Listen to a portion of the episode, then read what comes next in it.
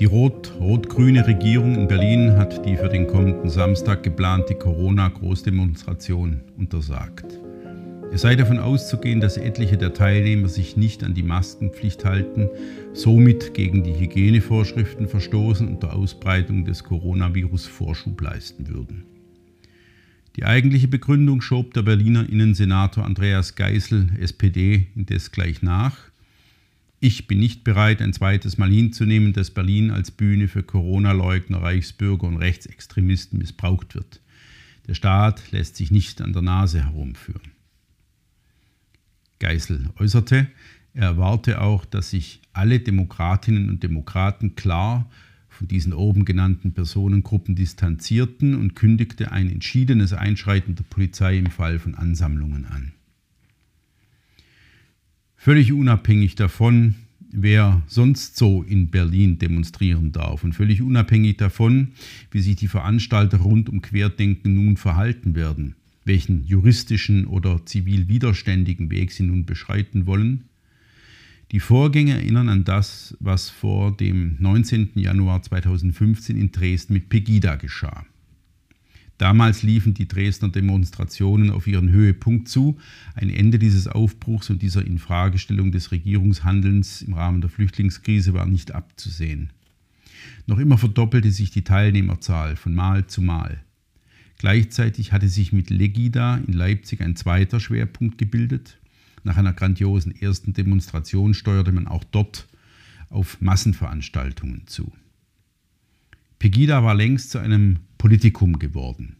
AfD-Politiker sowieso, aber auch Vertreter von CDU und SPD rückten in die Nähe dieser kaum einschätzbaren Dynamik. In dieser Phase setzte der Staat alles daran, Zeit zu gewinnen und die Geschlossenheit aufzubrechen. Er verbot zunächst die Pegida-Demonstration, die für den 19. Januar angemeldet war. Man rechnete damals mit bis zu 50.000 Teilnehmern und hatte Vertreter aus Leipzig auf die Bühne eingeladen. Das Verbot wurde mit einer Morddrohung begründet, die per Twitter von einem Moslem gegen Lutz Bachmann, den Organisator, ausgesprochen worden war.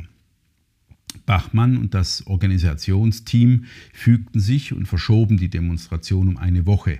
Diese Zeit nutzte der Staat, um in intensiven Gesprächen unter anderem Pegida-Mitorganisatorin Katrin Oertel so unter Druck zu setzen, dass sie auf Distanz zu Bachmann ging und die neuesten Enthüllungen aus dessen zwielichtiger Vergangenheit für nicht mehr tragbar erklärte.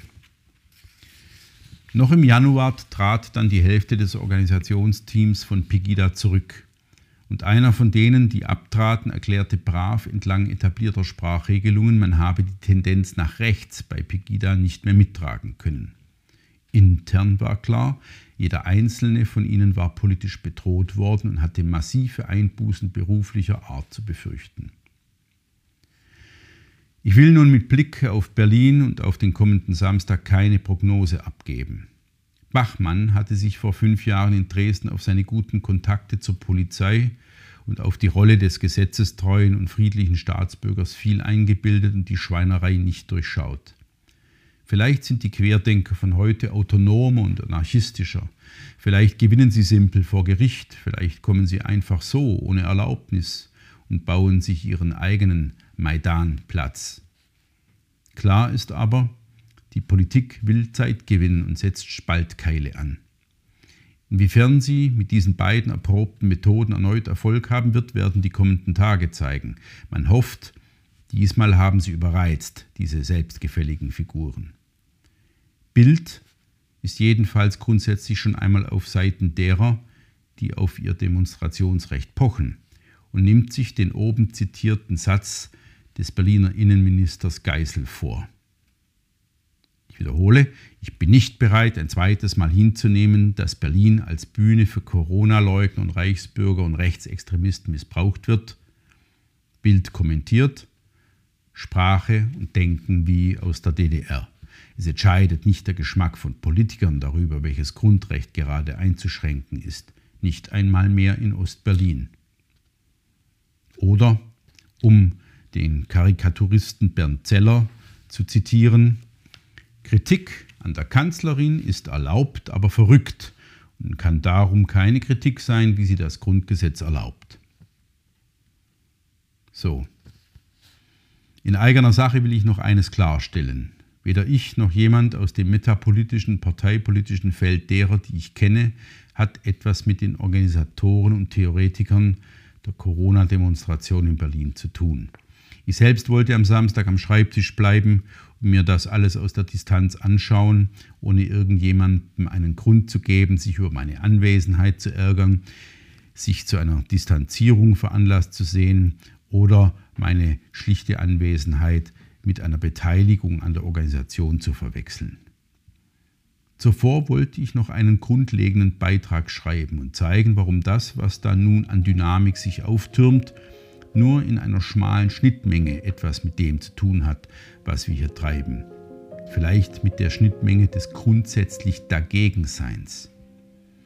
Mir persönlich würde man diesen Minimalstkonsens nicht abnehmen, daher ist es das Beste und Ehrlichste, einmal nicht dabei zu sein.